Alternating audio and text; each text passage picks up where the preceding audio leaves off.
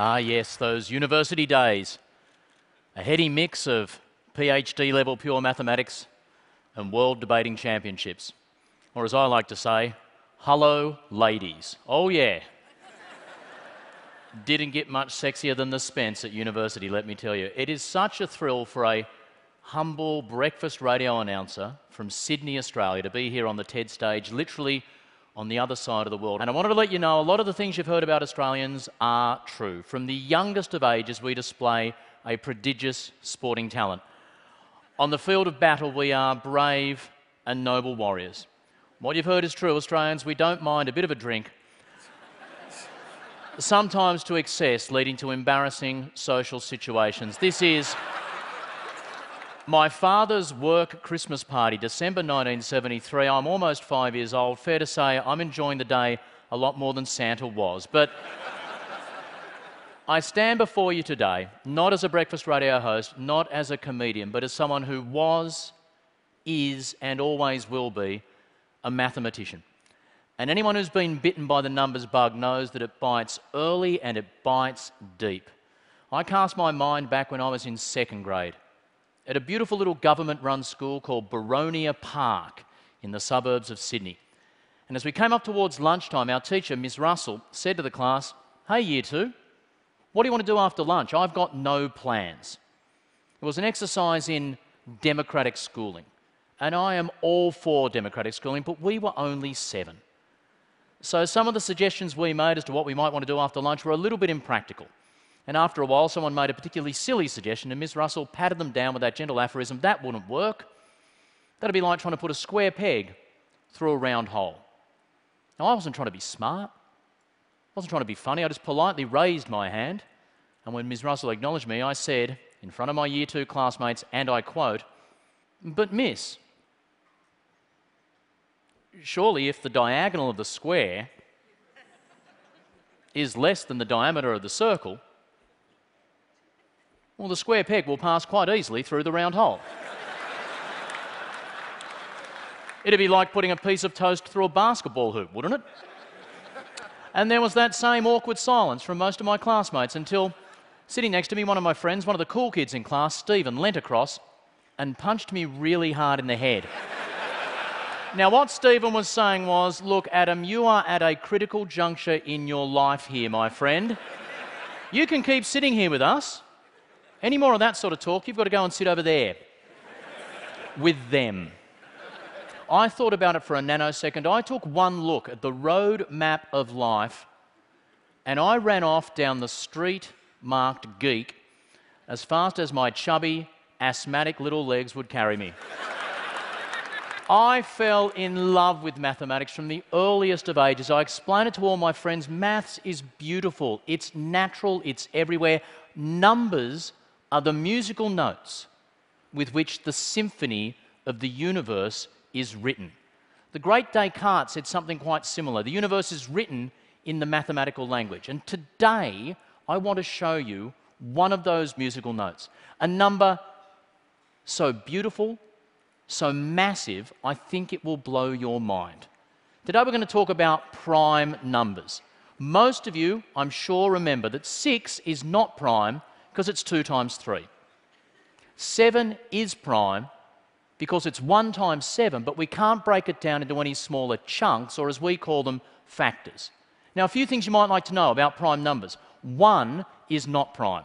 The proof of that is a great party trick that admittedly only works at certain parties. Another thing about primes, there is no final biggest prime number. They keep going on forever. We know there are an infinite number of primes due to the brilliant mathematician Euclid. Over thousands of years ago, he proved that for us. But the third thing about prime numbers, mathematicians have always wondered well, at any given moment in time, what is the biggest prime that we know about? Today, we're going to hunt for that massive prime. Don't freak out all you need to know of all the mathematics you've ever learnt, unlearnt, crammed, forgotten, never understood in the first place, all you need to know is this. When I say 2 to the power of 5, I'm talking about five little number twos next to each other, all multiplying together. 2 times 2 times 2 times 2 times 2. So 2 to the power of 5 is 2, times 2 is 4, 8, 16, 32. If you've got that, you're with me for the entire journey, okay? So 2 to the power of 5. Those five little 2's multiplied together. 2 to the power of 5 minus 1 is 31.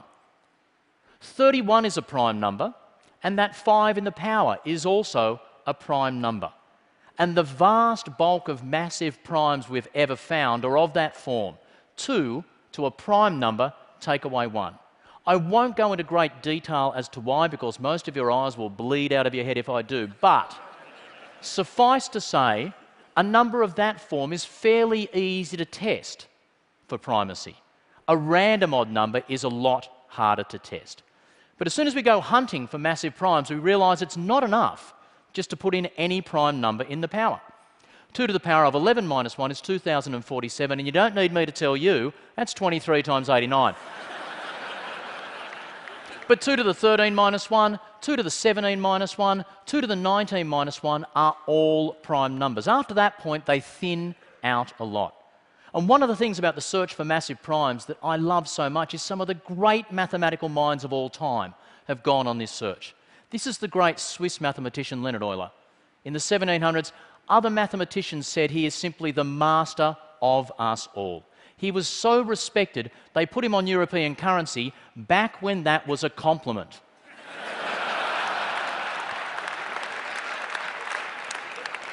Euler discovered at the time the world's biggest prime, 2 to the 31 minus 1. It's over 2 billion.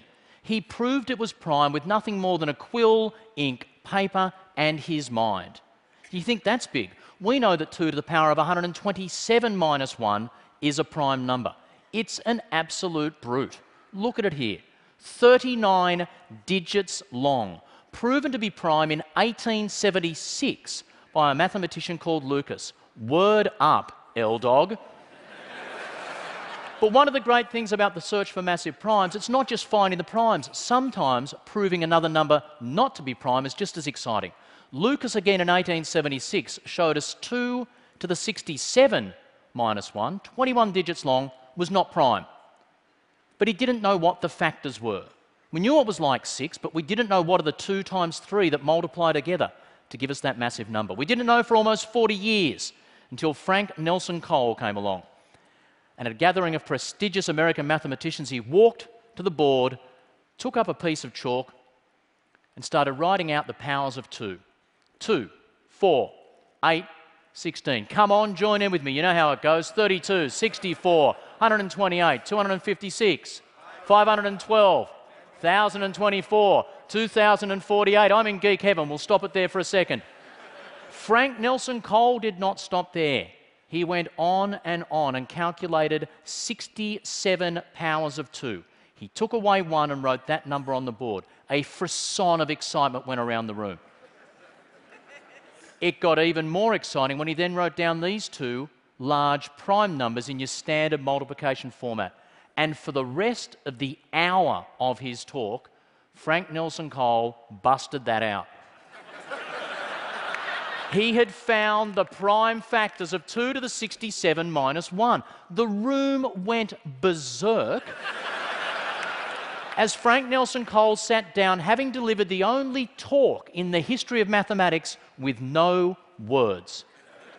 He admitted afterwards it wasn't that hard to do. It took focus, it took dedication, it took him, by his estimate, three years of Sundays. But then in the field of mathematics, as in so many of the fields that we've heard from in this TED, the age of the computer goes along and things explode.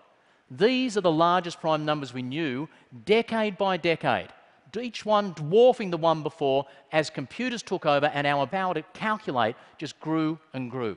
This is the largest prime number we knew in 1996, a very emotional year for me. It was the year I left university. I was torn between mathematics and media. It was a tough decision. I loved university. My arts degree was the best nine and a half years of my life. But I came to a realization about my own ability. Put simply, in a room full of randomly selected people, I'm a maths genius. In a room full of maths PhDs, I'm as dumb as a box of hammers. My skill is not in the mathematics, it is in telling the story of the mathematics. And during that time since I've left university, these numbers have got bigger and bigger, each one dwarfing the last, until along came this man, Dr. Curtis Cooper, who a few years ago held the record for the largest ever prime, only to see it snatched away by a rival university. And then Curtis Cooper got it back. Not years ago, not months ago, days ago. In an amazing moment of serendipity, I had to send Ted a news slide to show you what this guy had done. I still remember. I still remember when it happened. I was doing my breakfast radio show, looked down on Twitter, there was a tweet Adam, have you seen the new largest prime number? I shivered. Contacted the women who produced my radio show out in the other room and said, Girls, hold the front page. We're not talking politics today. We're not talking sport today. They've found another mega prime. The girls just shook their heads, put it in their hands, and let me go my own way. It's because of Curtis Cooper that we know, currently the largest prime number we know, is 2 to the power of 57 million. 885,161. Don't forget to subtract the 1. This number is almost 17 and a half million digits long. If you typed it out on a computer and saved it as a text file, that's 22 meg. For the slightly less geeky of you, think about the Harry Potter novels, okay? This is the first Harry Potter novel. This is all seven Harry Potter novels because she did tend to faff on a bit near the end. Written out as a book, this number would run the length of the Harry Potter novels and half again. Here's a slide of the first thousand digits of this prime. If when Ted had began at 11 o'clock on Tuesday, we'd walked out and simply hit one slide every second, it would have taken five hours to show you that number. I was keen to do it, could not convince Bono. That's the way it goes. This number is 17,500 slides long, and we know it is prime as confidently as we know the number 7 is prime. That fills me with almost sexual excitement. And who am I kidding when I say almost? I know what you're thinking. Adam, we're happy that you're happy. But why should we care? Let me give you just three reasons why this is so beautiful. First of all, as I explained, to ask a computer, is that number prime, to type it in in its abbreviated form, and then only about six lines of code as the test for primacy, is a remarkably simple question to ask.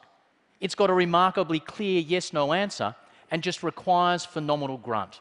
Large prime numbers are a great way of testing the speed and accuracy of computer chips. But secondly, as Curtis Cooper was looking for that monster prime, he wasn't the only guy searching.